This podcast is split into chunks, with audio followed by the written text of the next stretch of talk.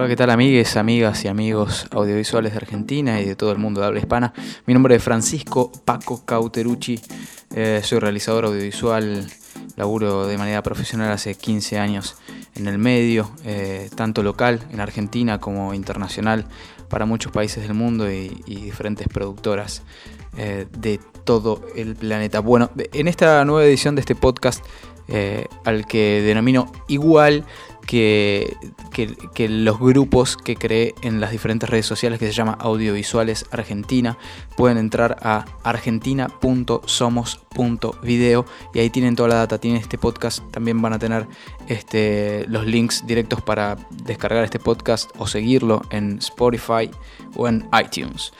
Em, también van a poder eh, ver algunas sugerencias respecto a, mi intención de ir formando una red de profesionales audiovisuales en la Argentina y por qué no en el mundo, pero bueno, empecemos por Argentina. En el exterior ya existen algunas redes eh, interesantes y algunas herramientas, algunos, algunos portales que funcionan como una especie de LinkedIn, LinkedIn eh, o como un Facebook pero pura y exclusivamente para eh, productores, realizadores audiovisuales de ya existe en, Reino Unido, ya existe en Canadá y en Estados Unidos, en Argentina no existe, eh, pero podemos utilizar tranquilamente la plataforma, aunque está en inglés, eh, puede ser muy útil. Entren ahí en www.argentina.somos.video, así como suena eh, y ahí tendrán los links. Bueno, avanzando con el tópico del día, el día de hoy quiero hablar de la edición. Quiero hablar de, nuestra capacidad de editar mientras realizamos, mientras estamos produciendo, seas quien seas, ocupes el rol que ocupes dentro de una producción, es muy importante que sepas editar. Muy importante. ¿Por qué? Por un lado, eh, los tiempos de edición por, la velocidad eh, con la que se está produciendo y transmitiendo, distribuyendo el contenido audiovisual están siendo muy cortos. Los tiempos de edición están siendo muy cortos. Cada vez hay menos tiempo para editar. Esto requiere muchísima prolijidad y muchísima empatía por parte de los realizadores cuando no son los editores. Cuando los realizadores son los editores es todo mucho más sencillo porque te hace fácil el juego que te tenés que... Eh, o sea, el segundo tiempo de tu partido te lo haces sencillo sabiendo qué es lo que te espera y qué es lo que necesitas como producto final. Ahora bien, no sucede lo mismo cuando hay una producción donde hay más jugadores y eh, el editor o la editora, el postproductor, la postproductora, son personajes que no están in situ y que no están viendo qué es lo que sucede durante el rodaje del material crudo.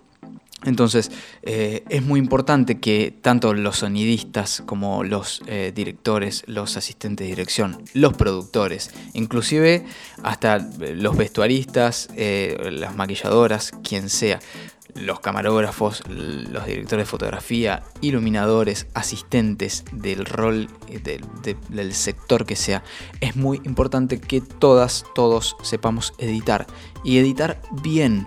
¿Por qué? Porque esto va a facilitar mucho y eh, va a facilitar y va a acelerar mucho el trabajo en post.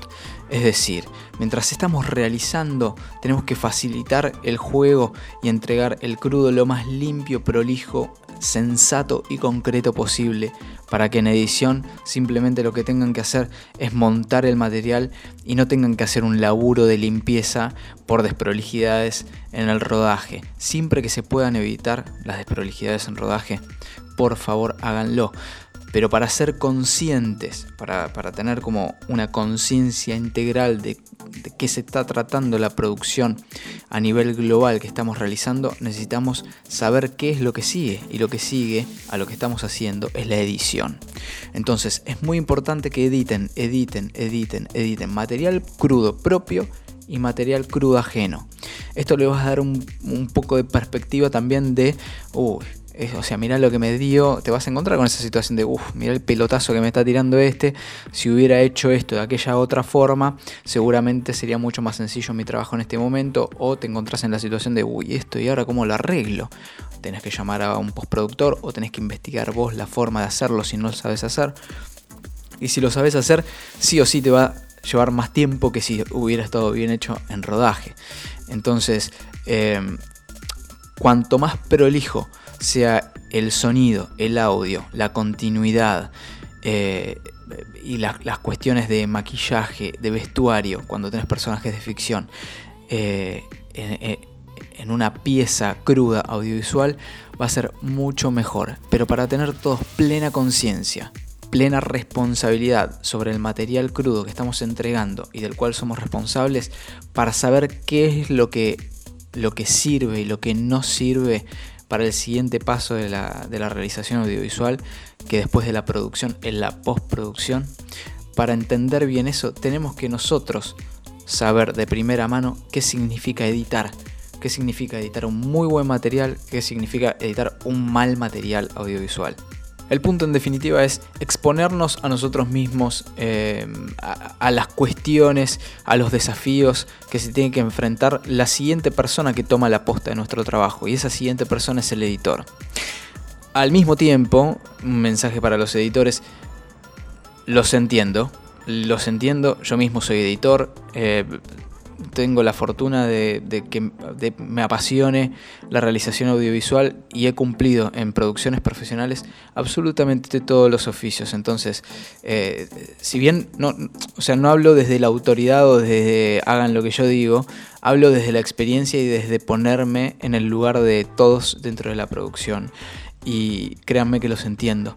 No siempre se puede entregar eh, un material lo suficientemente eh, prolijo o un workflow ni siquiera lo suficientemente prolijo eh, como para que el, el, laburo se le facilite a niveles óptimos. Lo que estoy intentando es eh, con este mensaje que todos los eh, jugadores de una realización audiovisual por lo menos tengan el ejercicio de la edición incorporado, porque eso va a facilitar muchísimo el laburo de ustedes, editores, editoras. Entonces, eh, todos, todos, pónganse a editar ustedes editores y editoras vayan a rodajes, entiendan los ajetreos que se, que, se dan dentro de una producción, vayan a diferentes producciones, no es lo mismo una producción documental en donde haces una entrevista y tenés como un ritmo de laburo y una tranquilidad, como una producción eh, más reality o, un documental en donde vos estás robando un poco de imágenes, o una ficción de guerrilla versus una ficción en estudio, con calma, paciencia y un guion eh, con una escaleta técnica.